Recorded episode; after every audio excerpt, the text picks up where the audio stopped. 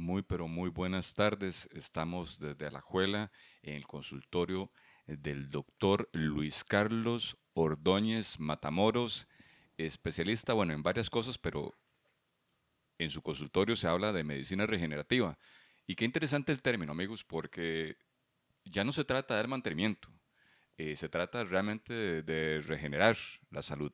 Eh, estamos eh, sometidos desde el punto de vista médico, farmacéutico, cosmético, ambiental, a una serie de sustancias que tal vez nuestros abuelos no tuvieron, gente, y que definitivamente están afectando la salud al punto que el organismo, que, es esta nave que, nos, que nos han regalado, que está diseñada para estar mejor, no logra no logra salir de ese loop de falta de salud.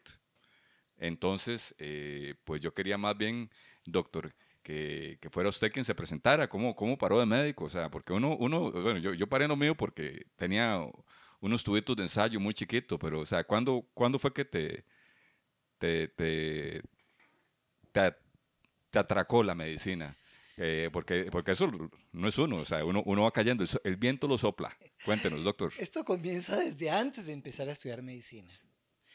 Yo quería hacer física nuclear, porque ya era un convencido de que todo es energía y que cuando esa energía pierde su ritmo, armonía, sincronía, coherencia, hay enfermedad.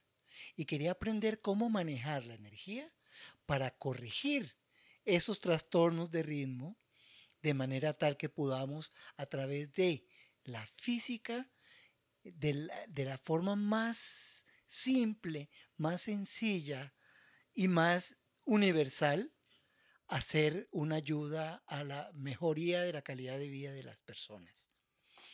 Posteriormente, y dado que mis capacidades para ser físico nuclear no eran muy altas porque no tenían cierta inteligencia para la parte de manejo de los números y estas cosas. Entonces estudié medicina. Gracias a Dios me dieron una beca y pude ingresar a estudiar una carrera espectacular que gracias a Dios estudié antes de meterme en el ámbito de la física nuevamente, porque mucho más adelante me metí. Te quedaste con la espinita me quedé con la espina de la aplicación de la física en todo esto. Y ya médico, pude conocer el, ser humano, el ser vivo, pude conocer el funcionamiento de la, salud y el funcionamiento de la enfermedad, y de, visto desde el punto de vista biológico y bioquímico. Y hace 18 años alguien me presentó la tecnología que yo quería desarrollar cuando, antes de meterme a estudiar de profesión, y esa tecnología está súper tan bien desarrollada que permite la aplicación de la biofísica no solo desde el punto de vista de apoyo diagnóstico, sino también de apoyo terapéutico.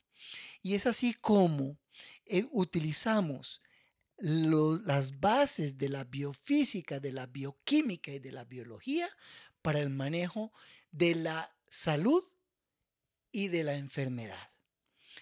Medicina regenerativa nace del concepto de volver a recuperar el adecuado funcionamiento celular, tanto desde el punto de vista físico, químico y biológico. Y es así como interpretamos especialmente la enfermedad crónica, como el resultado de trastornos de la física, de la química y de la biología. Y trabajando con estas tres áreas, logramos recuperación de, eh, ¿cómo les digo yo? Cuando logra usted identificar la causa de una enfermedad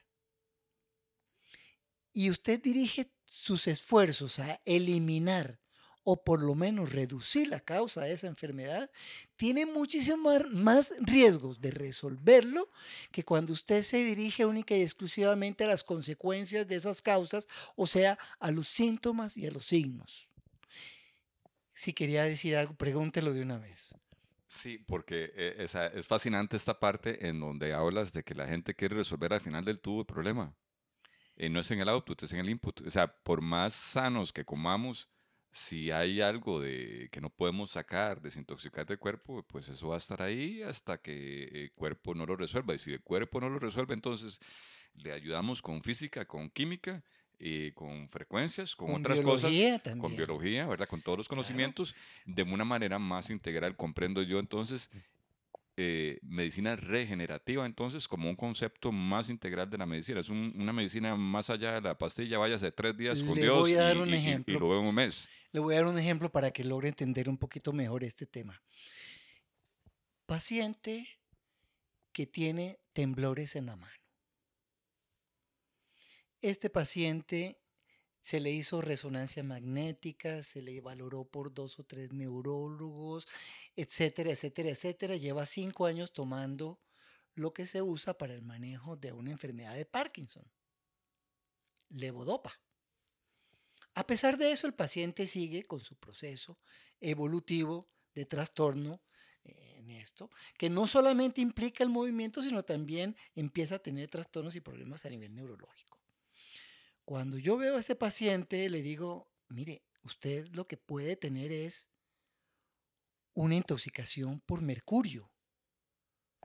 Se me queda mirando así me dice, ¿cómo? No, ya los neurólogos, las resonancias, la electroencefalografía, la electromiografía, me hicieron de todo. Yo tengo enfermedad de Parkinson. Le digo, ok, ¿por qué no hacemos un examen de cabello?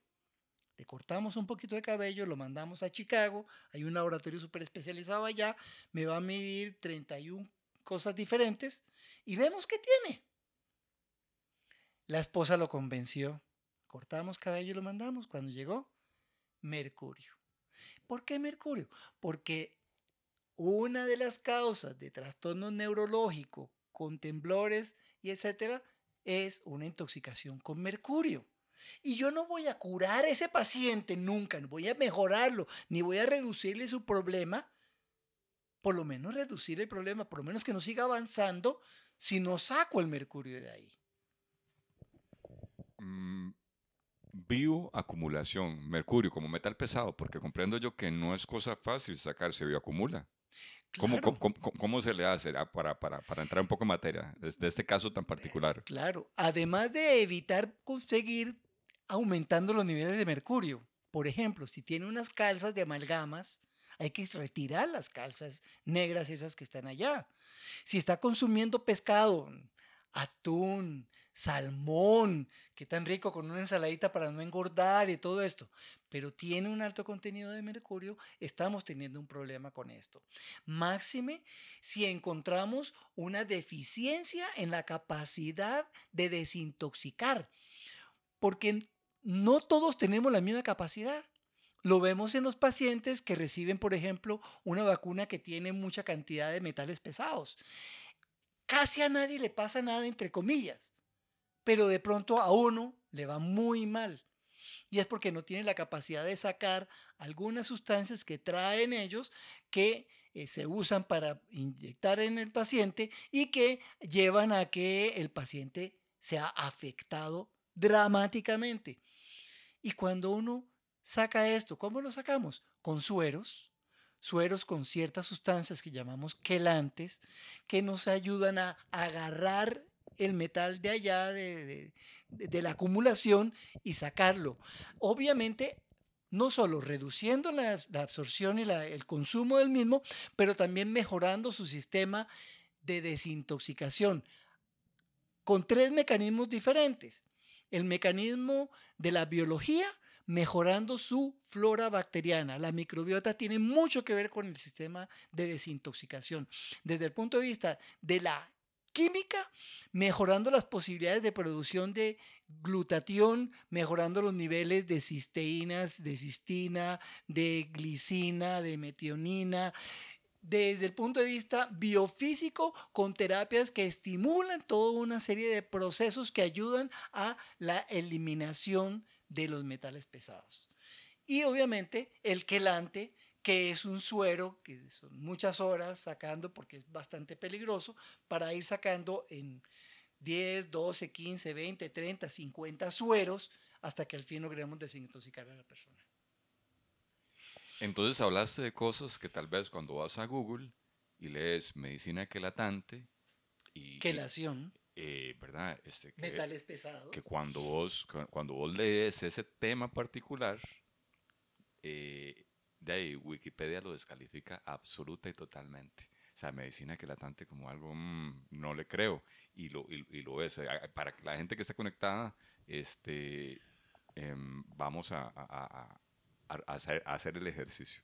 lo, debilita. Y, y, es que ya eso no se puede no se puede contener, ¿verdad? ya, hay, muchas publicaciones. Eh, gracias a un proceso, un estudio que desarrolló el doctor Lamas eh, con la Universidad de Columbia y el hospital, el, el Mount Sinai Hospital en la Florida.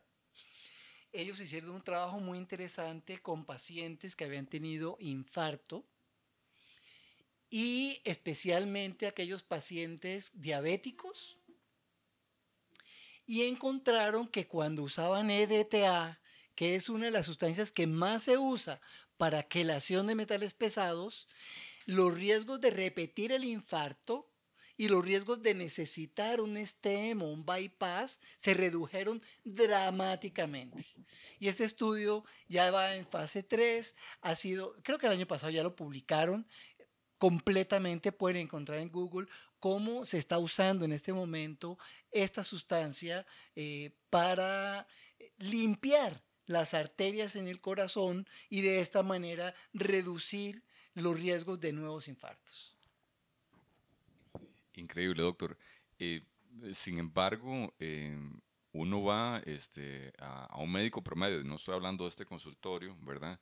Y, y bueno, le dan este, bueno, para, no sé, eh, yo he visto, por ejemplo, que da mucho el valproato para todo. Bueno, es que... Eh, por, por, por, qué, porque es que sirve para todo y porque es que la dosis es tan parecida. ¿Por qué dan el valproato, ingeniero? Vamos a ver, este, eh, sé de algunos maníacos depresivos que lo utilizan en vez del litio, porque el litio es más intrahospitalario. Le voy a una historia sobre las depresiones. Ajá, hablemos un poquito de, de esas moléculas. Otro ejemplito para ir entendiendo a la medicina regenerativa. Viene una paciente de 37 años de edad, con un chiquito de 4 años ya, con una crisis de pánico. Y me dice, estoy tomando tal medicamento que me mandó el psiquiatra y no me siento mejor. Y me dice que antes de empezar el, problema de pánico, ella sufría de crisis de ansiedad y de depresión. Cuando hago bien la historia clínica de esta paciente y analizo, gracias al, apoyo diagnóstico de la biofísica, que es, es, es una, una, posibilidad que me dan estos arneses conectados a este equipo, conectados a la computadora, me dan un montón de información de las células a mí. Y entonces digo yo, aquí hay algo que no está claro. Completando toda la información, resulta que esta paciente era adicta al Red Bull. El Red Bull estaba causando en esta paciente depresión y ansiedad. Entonces fue al psiquiatra. El psiquiatra le, le recetó un antidepresivo y un ansiolítico.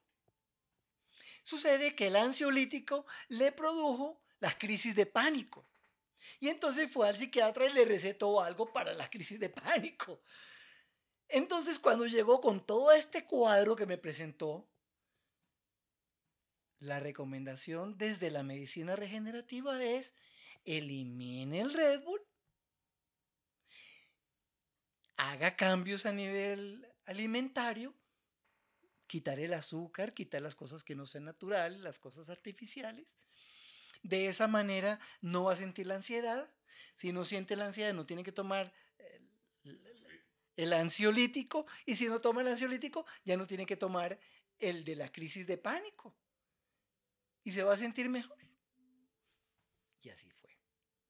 Entonces, ¿cómo desde la medicina regenerativa nosotros vemos diferentes tipos de pacientes? Paciente con asma 35 años con asma. tomaba 17 medicamentos diarios para su asma. 17 medicamentos.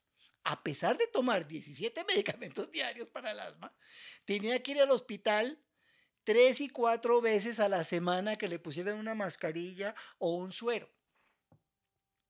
O sea, no le servían para nada.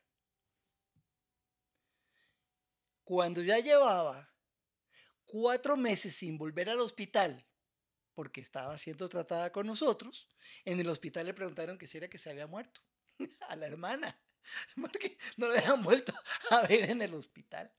Bueno, ¿cuál era el caso de esta paciente? Una deficiencia marcadísima en el manejo de la vitamina C. Necesitaba estarse poniendo vitamina C con regularidad en la vena porque ella la gastaba rapidísimamente. Entonces, todo su problema era, en vez de 17 medicamentos, puede que necesitara uno o dos y su dosis de vitamina C cada semana o cada 15 días y ya, no tenía más. Yo me imagino que con tantos medicamentos tenía que tomarse la pastilla y el agua eh, la vitamina C es soluble en agua y la orinaba, entonces entraba y salía. O, hay gente que, digamos, la consume diferente. Eh, sí, no, en vitamina C, cuando hay necesidad de vitamina C, la única forma es en vena. Hay que aplicarla por vena. No es tan biodisponible, digamos, a través del fruto ni nada. Es buenísima, maravillosa cuando vos no tenés deficiencia de vitamina C. Ok, ok. Digamos, comer mango, Pero si tienes alguna enfermedad, estás gastando vitamina C al por mayor. Hubo un estudio muy interesante de la vitamina C. Una cabrita a la cabra, ellos producen vitamina C. Tienen la capacidad, los seres humanos perdimos esa capacidad hace miles de años. Tuvimos capacidad de producir nuestra propia vitamina C, ya no. Pero las cabras tienen capacidad todavía, la tienen para producir vitamina C. Pues sucede que cuando estaban en crisis, que eran atacadas o alguna cosa, la cantidad que ellas producían de vitamina C llegaban a producir hasta 75 mil miligramos de vitamina C. Así, en un momento, en un día, producían un montón. Eso era porque se necesitaban 75 mil miligramos para afrontar la situación porque había sido herida. Y se le midió cómo aumentó 75 mil miligramos la vitamina C por culpa de la herida. Entonces, cuando nosotros tenemos alguna enfermedad, es posible que estemos necesitando dosis importantes de vitamina C que con fruticas, que con un bulto de naranja no logramos recuperar. Por eso la importancia de entender que cuando uno tiene algún proceso de, enfermedad importante, el apoyo de vitamina C por vía endovenosa es muy importante también. Eh, desde el punto de vista de, la medicina, eh, ¿Es, permitido en este país, en Costa Rica, este, el, uso de vitamina C? Sí, claro, aquí se produce y nosotros ponemos vitamina C también en pacientes con cáncer. Ponemos en pacientes con cáncer, ponemos vitamina C porque esta nos ayuda a reducir el tamaño de tumor, nos ayuda a reducir las posibilidades de metástasis, nos ayuda a mejorar la calidad de vida del paciente o cuando el paciente se ha de morir, nos ayuda a mejorar la calidad de muerte del paciente. Hay algunos, no algunos, muchas experiencias de mucha gente que con vitamina C ha salido de un proceso canceroso muy grave, especialmente en pacientes donde ya le dice el, oncólogo no hay nada que hacer con usted. Ese tipo de pacientes con vitamina C mejoran muchísimo su calidad de vida y mejora muchísimo también si se ha de morir su calidad de muerte. Bien, doctor. Has tocado un punto bastante importante. Uno dice la vitamina C, pero este, entiendo yo que el mecanismo de la vitamina C es que forma un peróxido que libera finalmente oxígeno. La vitamina C en grandes dosis, cuando logra pasar, cuando nosotros logramos que la concentración de vitamina C en la sangre supere los 400 miligramos por decilitro de sangre, esta entonces penetra la célula maligna. Acuérdémonos que la célula maligna es una comedora de azúcar le encanta comer azúcar. Y la alimentamos con azúcar cuando le damos azúcar. Pero la vitamina C tiene una estructura química muy parecida. al ácido ascórbico tiene una estructura muy parecida al azúcar. Entonces yo le digo a mis pacientes que vengan con hambre para comerse toda la vitamina C que le voy a poner. Entonces, cuando supera los 400 miligramos, penetra la célula maligna. A la célula sana no le hace nada malo. Es así de selectiva. Así de selectiva. Y dentro de la célula maligna genera peróxido de hidrógeno. ¿Y el peróxido de hidrógeno qué es? El peróxido de hidrógeno es agua y oxígeno. Agua oxigenada. Y con esto se destruye la célula. Pero específicamente. Es un poder antioxidante específico para células invasoras, para células ácidas que enferman. Nosotros queremos que se superen los 400 miligramos por decilitro cuando estamos manejando pacientes con cáncer, pero no queremos que nos llegue a esos niveles cuando estamos manejando pacientes con infecciones, con problemas de enfermedades reumáticas, con problemas de enfermedades inmunes. En ellos queremos que haya un efecto más antioxidante, no prooxidante. Cuando pasamos de 400 miligramos por decilitro, estamos haciendo un efecto prooxidante. Estamos oxidando esas células. Quemando células con oxígeno. Quemando las células. Pero con dosis menores, menos de 25 mil miligramos de vitamina C, estamos manteniendo una muy buena eh, antioxidancia de todo el sistema. Generalmente por antienvejecimiento se ponen 12.500 miligramos de vitamina C eh, por antienvejecimiento, pero también para prevenir estas enfermedades infecciosas y todo. Estás evitando estrés oxidativo. Una dosis de 12.500 miligramos está empoderando el sistema inmunológico, está reduciendo la carga tóxica, está haciendo un montón de efectos positivos con el paciente. Y es interesante porque esa, e, esta vitamina C tiene un mecanismo este, digamos que indirecto. Y, eh, y, y, aquí les he explicado claramente que lo puedes manejar para los lados, desde el punto de vista antioxidante o prooxidante. Correcto. Eh, pero cuando hablamos propiamente de otras eh, moléculas como la curcumina, que es un transportador de oxígeno que llega y reparte oxígeno en zonas ácidas, y además esos enlaces químicos donde se ha, por así decirlo, liberado el oxígeno también tienen una, una gran capacidad secuestrante, no solamente de metales pesados, pero además de radicales libres. Eh, de estrés oxidativo, entonces tenemos dos funciones en una, ¿verdad? Eh, la eh, curcumina sería ideal como empoderador del tratamiento que se está haciendo en este tipo de pacientes. y hablemos de mm, la capacidad prooxidante del dióxido de cloro. Eh, también, e, ¿verdad? Es, una molécula que se las trae en estos días, pero también, eh, veámoslo, o sea, la capacidad del de, ozono. El dióxido de cloro básicamente lo que hace es que cuando penetra dentro del organismo, emite, suelta las dos moléculas de oxígeno. Entonces va a mejorar la oxidación en los pacientes que tienen una deficiencia de oxígeno en un momento dado. Y ese cloro va a atacar el virus y entonces tenemos un efecto también a nivel de esto. Yo no uso el dióxido de cloro, eh, pero pienso que es una molécula que en un momento dado podría ser útil en una situación como la que se está viviendo. Eh, habría que aceptar que se haga la investigación que se debe terminar de hacer. Se está haciendo muchísima investigación a nivel mundial y eh, las experiencias que hay son maravillosas que no, no es Jim Humboldt, no es Andreas Kalker, es, eh, hay mucha gente que se ha sumado y está agarrando y, y, poniéndolo tan en la mira, tan en el hueco del hormiguero, como el COVID eh, lo hacen con los medios. el eh, dióxido de cloro, yo no lo uso, primero porque a mí no me llegan pacientes con COVID. El paciente que llega es un paciente con enfermedad crónica en la mayoría de los casos, paciente tóxico con problemas reumáticos o asmáticos, lo que sea pero eh, la experiencia de muchos médicos es que es una, han tenido buena experiencia. Habría que hacer los estudios del caso para terminar de completar. Lo que sí sé es que es dificilísimo que sea tóxico. O sea, es más tóxico eh, la Coca-Cola que el dióxido de cloro. Para que uno pueda intoxicarse tiene que tomar no sé cuántos litros de dióxido de cloro pero también hay el otro problema, es que ese dióxido de cloro eh, no es tan fácil de preparar o de mantener, porque es una sustancia que es muy, lábil. Entonces, si está por arriba de 11 grados centígrados, ya eh, empieza a desnaturalizarse. De ahí la importancia de que sea una sustancia bien manejada, bien controlada, profesionalmente eh, manejada, para que dé los resultados que se espera que den y logremos eh, apoyar a aquellas personas que no saben cómo resolver su problema, eh, que quieren resolverlo con algunas sustancias que pueden ser muy tóxicas o muy costosas también.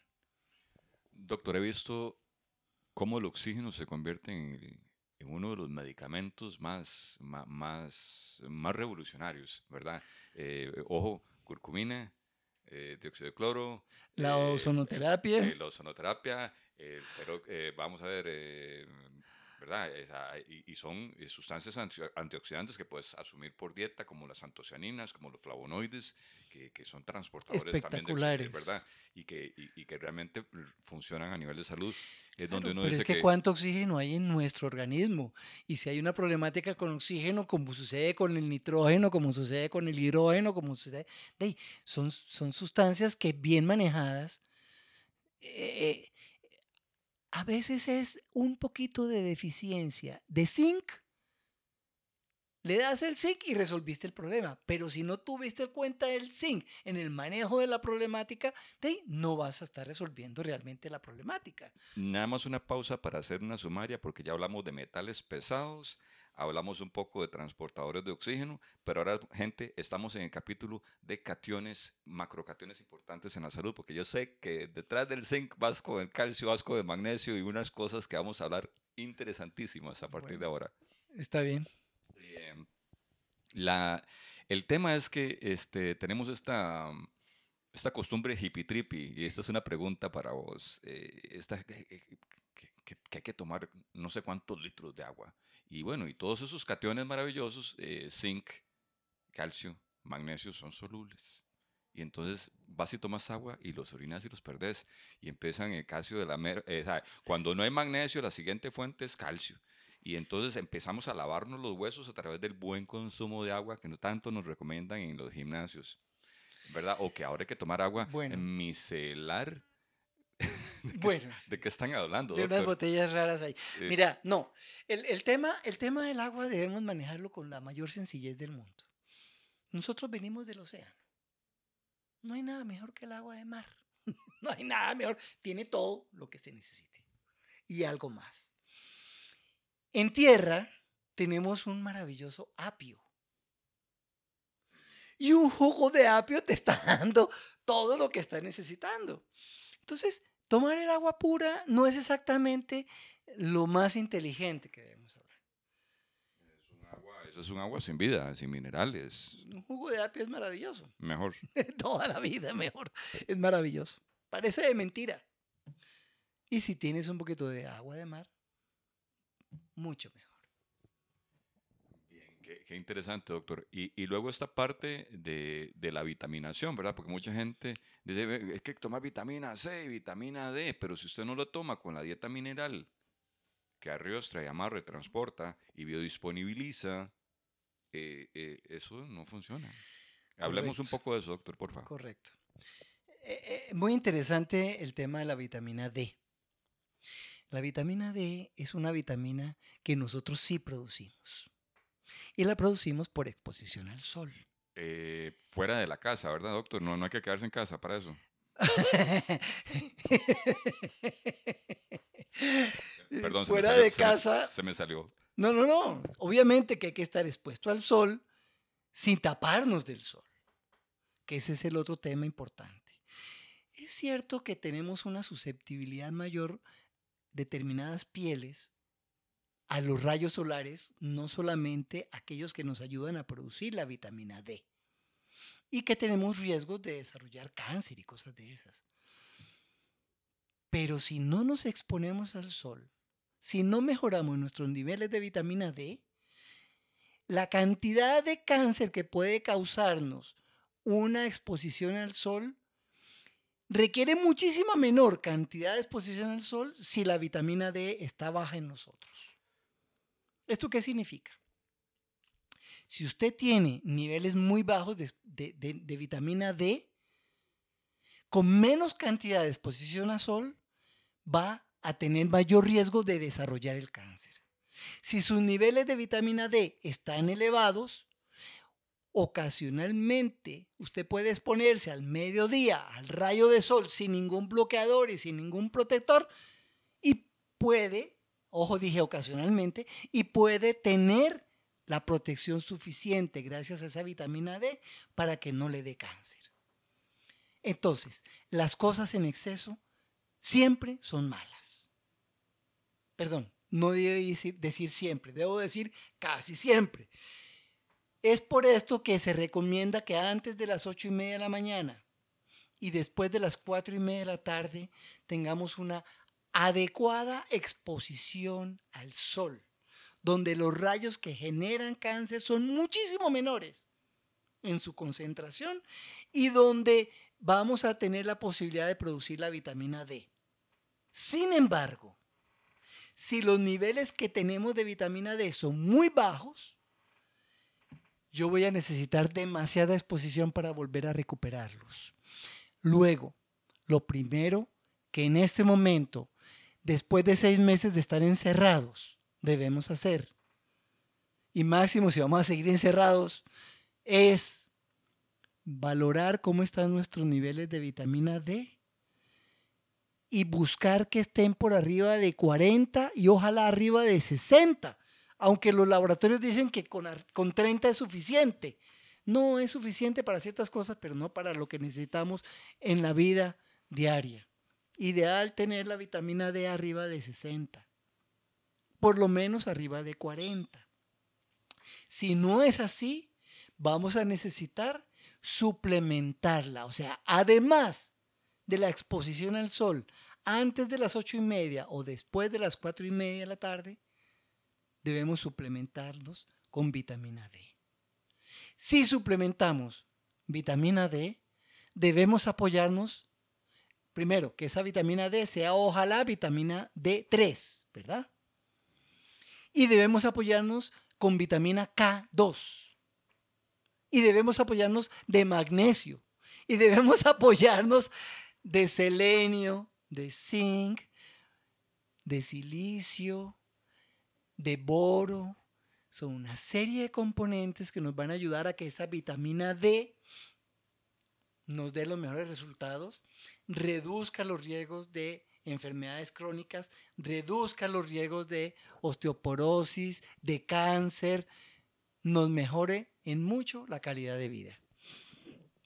Doctor, porque es que nos vienen contando las, eh, digamos, eh, las autoridades eh, de salud del país que, que, no hay nada que hacer con la respuesta inmune, o sea, ni la vitamina C, ni la vitamina D. ¿De verdad dijeron eso? Que, que, o sea, que solo mascarilla, o sea, ¿qué pensás vos de ese tema particular? O sea, no, no, no es eso, o sea, me, me, refiero, no es exactamente que lo están diciendo, te están invitando a quedarte en casa, entonces no te soleas, entonces no hay, no hay vitamina D, por ejemplo. Ah, bueno. Y además, la, si vas a una farmacia no puedes comprar vitamina C bueno, porque todo el mundo se la yo, llevó. Yo opino es como que si no hubieran mangos. Haber, yo no, opino hubieran que puede haber es de pronto un poquitico de ignorancia.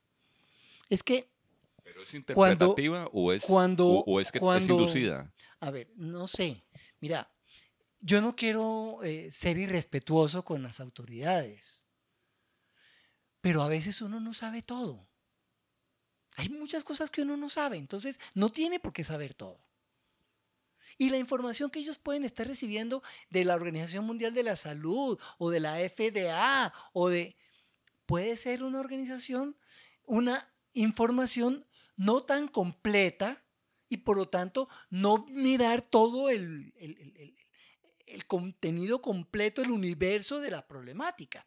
Todos sabemos que para enfermarnos de una infección, lo primero que tenemos que tener es un sistema inmunológico bajo. Uno ve en la escuela, hay 25 chiquitos y solo a 5 a 10 le dieron la gripa, pero a los otros no. ¿Por qué no les dio? Uno ve en la empresa a 14 o a 15 les dio la gripa, a otros 35 no. Uno ve en la casa a dos o a tres de la casa les dio y a, y a, mí no me dio. ¿Qué diferencia hay? ¿Por qué a ellos sí, a mí no? ¿Por qué a mí sí, a ellos no? Porque hay un sistema inmunológico que debemos tener en cuenta siempre. tenemos dos personas que tienen la misma infección, se enfrentaron con el mismo, el mismo agente viral o el mismo, la misma bacteria, lo mismo. A uno hasta la mata y a la otra ni siquiera se dio cuenta que le dio. ¿Por qué? Porque hay lo que llamamos una capacidad propia de defensas. Ahora, si esa capacidad propia de defensa nosotros la empoderamos, si nosotros mejoramos ese sistema inmunológico, pues obviamente cuando me enfrente yo con el COVID o me enfrente con el virus del dengue o me enfrente con el virus de la gripa o me enfrente con la bacteria estreptococo, la bacteria... Voy a defenderme más o menos dependiendo de eso. La idea es que yo tenga un sistema inmunológico empoderado para que no me dé la enfermedad. Puede que me infecte, pero no me enfermo. Son dos cosas completamente diferentes. Puede que me enferme, pero no me muero. Esas son dos cosas también diferentes, porque el uno se enfermó solamente y el otro hasta lo murió. Pues lo mató porque su sistema inmunológico estaba peor que el de, este. Y el de este estaba peor que el que ni siquiera sintió ningún síntoma ni nada por el estilo. Luego, tener en cuenta el sistema inmunológico es una de las cosas más importantes. Y obviamente un sistema inmunológico para poder empoderarse necesita del sol, necesita de la paz, de la alegría, de la comunicación, necesita de buen sueño, necesita una buena alimentación, pero me dicen, es que hay un montón de gente que se está quedando sin tener con qué comer, lo que le dieron solo le alcanzó para una, una comida al día. Por amor de Dios, lo primero que tenemos que hacer es mejorar su sistema inmunológico. Es lo primero que tenemos que hacer. Y después vemos a ver qué más hacemos. Por eso la importancia de tener claro en esta pandemia. Tener claro, pero muy claro. Hay un virus que hace daño cuando hay personas que no tienen un buen sistema de defensas. Y debemos invertir la mayor cantidad del dinero, del esfuerzo, del tiempo, de la atención para ese grupo de personas que sabemos que tienen alto riesgo de que si se infectan, no solo se enferman, sino además se mueren.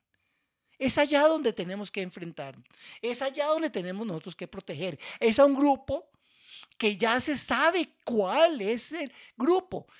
La Caja del Seguro Social tiene un maravillosísimo, lo inauguró a final del año pasado, creo, que se llama EDUS. Es un sistema de, es un sistema de, de computación, de, es un sistema que permite ver quiénes tienen tanta edad, quiénes tienen tal enfermedad, quiénes que tienen esa enfermedad están controlando su enfermedad o no la controlan a pesar de la... Es a ellos a los que hay que dirigirle el esfuerzo. Es allá donde tenemos que trabajar. Doctor, y es que es, ¿será que se está utilizando bien eh, todo ese arsenal de herramientas, verdad? Porque, digamos, Costa Rica, o sea, a nivel latinoamericano se habla de excelente escuela de cardiología, ¿verdad? Las cosas que ocurren aquí en Chile y en Cuba son excelentes. Eh, qué bien enfermarse eh, eh, en, Costa Rica, si sos un extranjero. Esa, ¿Por qué? Porque además te va a salir más barato. Hay gente que viene con turismo médico. Y, Costa Rica es un gran país, ¿verdad? Y no estamos, digamos, en ningún momento disminuyendo la obra de un montón de colegas, digamos, tuyos que, que trabajan con, con, gran suceso en salud pública desde el ángulo privado y, y, y desde la Caja de Seguro Social una caja de seguro social que, este, pues sí, es, de, yo no, no tendría ninguna queja. Me, han hecho un par de, de, buenas operaciones, este, otra gente no tiene tanta suerte eh, eh, cuando entra a la caja de seguro social, cuando entra al sistema. Sin embargo... A mí me han eh, atendido inmensamente bien. Yo sería un Espectacular yo sería un ingrato porque, porque me doy bien. No, no tengo de qué quejarme. Lo, que son suturas, bastante bien, ¿verdad? Cuando hay que abrir y cerrar, este, todo ha salido muy bien. Sin embargo, este, hay, hay, hay aspectos eh, de, que, no van como amarrados y tal vez es esa eh, e, especificidad de las líneas técnicas que... Es posible que, haya algo de la Organización Mundial de la Salud, hay algo de los extranjeros que están afectando el buen raciocinio, la buena inteligencia que tiene eh, pareciera que como que se nos olvidara pensar por nosotros mismos. La malicia indígena. Y sacarnos, sí, que es maravillosa, pero algo parece que bloquea para que no se nos ocurra hacer las cosas de una manera que permita que, haya más lógica en el manejo. Ok, sí, porque digamos, existe la Organización Mundial de la Salud y, por ejemplo, yo que soy ingeniero de alimentos, que he tenido una trayectoria en industria alimentaria como de casi 30 años, vas y ves que el FDA y la Organización Mundial de la Salud, por ejemplo, de, tiene ciertos niveles de permisivos de nitrito de sodio en embutidos. No eh, eh, entiende uno cómo permiten que haya un poquito de metales pesados en algo que vas a inyectar a alguien. No, no entiendo cómo. ¿Sabía usted? Se hizo el año antepasado un estudio de 160 y pico alimentos para bebés en Estados Unidos. Sí, porque tienen sulfitos, porque hay un permiso de uso por el FDA. el estudio mostró que el 96% de todos los productos, 96% de todos los productos tenía plomo. Mostró que el 25% de esos productos que tenían plomo tenían más de 7 veces los niveles permitidos de plomo para un alimento mostró que el 25% de esos alimentos para bebés tenía, además de plomo, arsénico, mercurio y cadmio. Y entonces, eh, ves que está despegada la Algo no está bien. Producción primario, despegado de procesamiento de alimentos y despegado Algo de no está bien. Hasta Nos está manejando alguien que no está manejando bien las cosas y no tenemos por qué no ser libres independientes, ser de criterio tico, ser costarricenses y buscar lo mejor para nuestro pueblo costarricense. Y, digamos, eh, en cuanto a eh, esta Costa Rica verde, ¿verdad? Que, que, sí, que tiene tantas eh, ventajas maravillosa pero pero pero se está importando muchos agroquímicos y usando una cantidad por ejemplo para para alimentos muy específicos. Ahí, hay otra vez la influencia extranjera en nuestro modo de pensar y de ser. Otra vez nos llenan la cabeza de cucarachas de que si no es con esto o si no es con aquello, no está bien. Que si no manejamos esta enfermedad con esta sustancia química, sea de una planta o de un animal o de una persona, no está bien hecho. Y nos muestran estudios que después resulta que eran mentiras que eran un engaño y todavía le seguimos creyendo a esta gente con el nuevo producto que nos traen. Ahí hay algo que nos, nos están amputando nuestra propia capacidad de pensamiento, nuestra propia capacidad de decisión y de escoger lo que se necesita realmente para darle al costarricense lo que se merece. Bien, doctor, eh, es, es, un tema de, de, nunca acabar, pero qué dicha, digamos, encontrarnos este, con un médico de tu estatura, uno podría como... Uno con 68. Eh, uno podría como, como agradecerte la oportunidad que nos das, pero no, un, un, un favor se agradece para mí y para, eh, para nuestra audiencia, es todo un honor.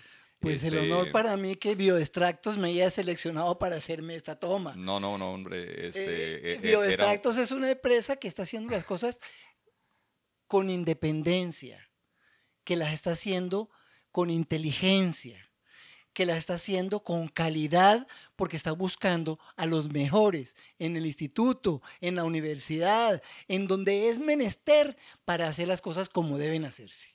Y hay que decirlo claramente. Muchas gracias, doctor.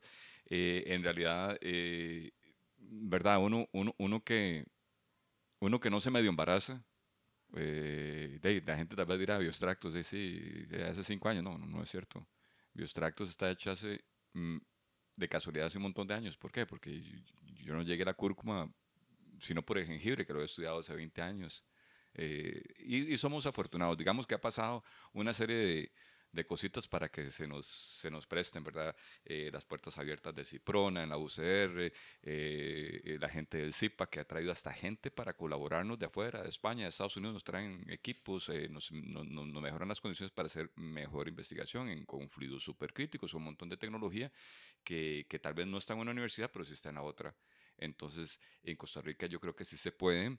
Eh, estas son las palabras eh, del doctor eh, Luis Carlos Ordóñez Matamoros y, no sé, tal vez algo, algo así de cierre de, de tu parte para la audiencia, doctor. Para la audiencia es que tengamos la capacidad de ser independientes y de utilizar nuestra capacidad de pensar para tomar las mejores decisiones. Y cuando pensemos en algo que nos pueda hacer daño, no porque los demás lo hacen, no porque la mayoría piensa así, significa que eso sea lo que debe ser.